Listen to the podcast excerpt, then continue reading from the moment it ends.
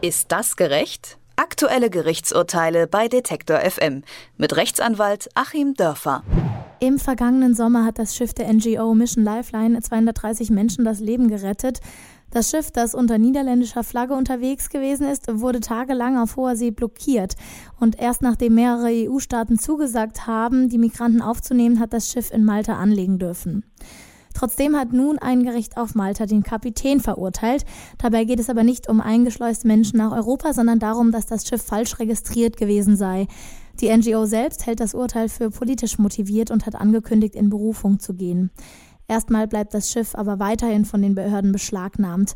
Über das Urteil im Mission Lifeline-Prozess spreche ich mit Rechtsanwalt Achim Dörfer. Hallo, Herr Dörfer. Guten Tag nach Leipzig. Das Gericht in Valletta hat den Kapitän Klaus-Peter Reisch verurteilt und Grund dafür ist, dass er ein nicht ordnungsgemäß registriertes Schiff in maltesische Gewässer gesteuert habe. Kann man diesen Straftatbestand mit, den, mit dem Fahren eines Autos ohne Kennzeichen vergleichen? Ja, so ein bisschen ist das so, ähm, wobei man das ja noch erweitern muss. Wir ähm, haben ja ein ganz wunderbares rechtsphilosophisches Problem vor uns, wo ich vielleicht gleich schon mal am Anfang das dahingehend zusammenfassen würde, wie es mein Opa väterlicherseits immer gesagt haben soll. Ähm, ich habe Recht und ich gebe dir Recht, also haben wir alle beide Recht. Ähm, irgendwie ähm, sind beide Positionen ganz gut zu begründen. Die Begründung des Gerichts in Malta ist eine formale, ähm, nach Seerecht. Äh, natürlich brauchen wir sowas wie Seerecht. Ähm, wir wollen ja zu Recht nicht, dass unsichere Schiffe äh, über die Gewässer fahren ähm, und leck werden oder was auch immer. Und ähm, hier scheint es ja so zu sein, dass das Schiff in den Niederlanden registriert ist und die Niederlande haben die Sicherheitsbestimmungen verändert für dieses Schiff. Die ähm, Sicherheitsbestimmungen sind da technisch nicht umgesetzt auf dem Schiff, wenn ich es richtig verstanden habe, und deswegen darf das im Moment nicht fahren.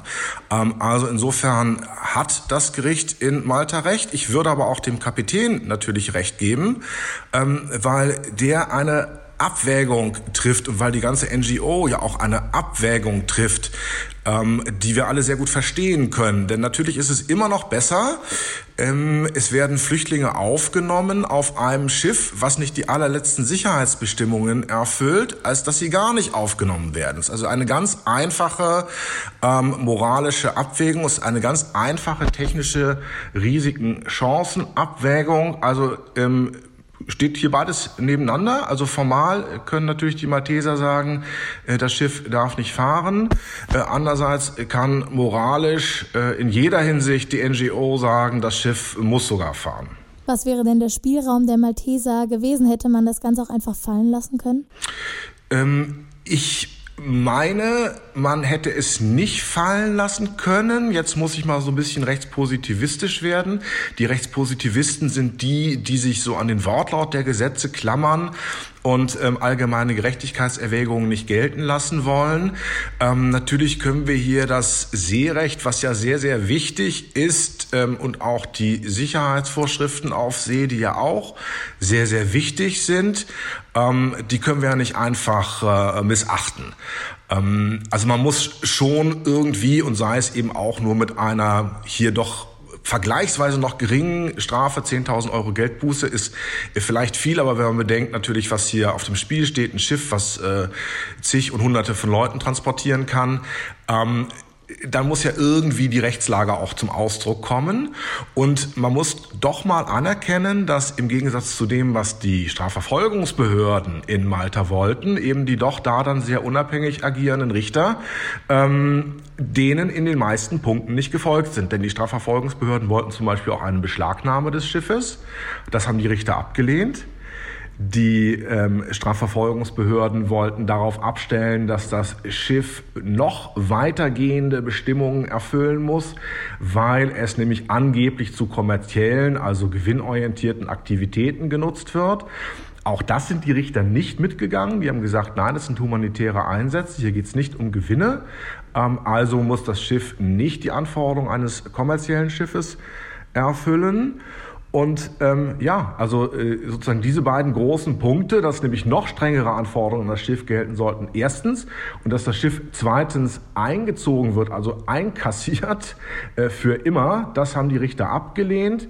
Und vor dem Hintergrund, was sie abgelehnt haben, ist halt diese Geldstrafe doch relativ gering und ich meine, das sollte doch durch zusätzliche Spenden auch aufzubringen sein und ich meine auch die Berichterstattung über das Ganze sollte dann doch genügend Leute motivieren, auch zusätzlich zu spenden.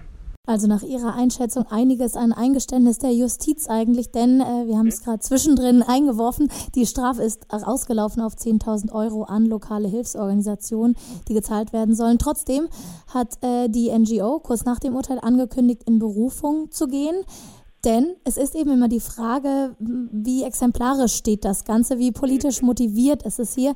Äh, lässt sich denn abschätzen, wie die Chancen für eine Revision stehen? Ich ähm, kann das natürlich überhaupt gar nicht abschätzen. Ähm, und wenn man gar nichts abschätzen kann, dann sollte man sinnvollerweise immer so von 50-50 ausgehen.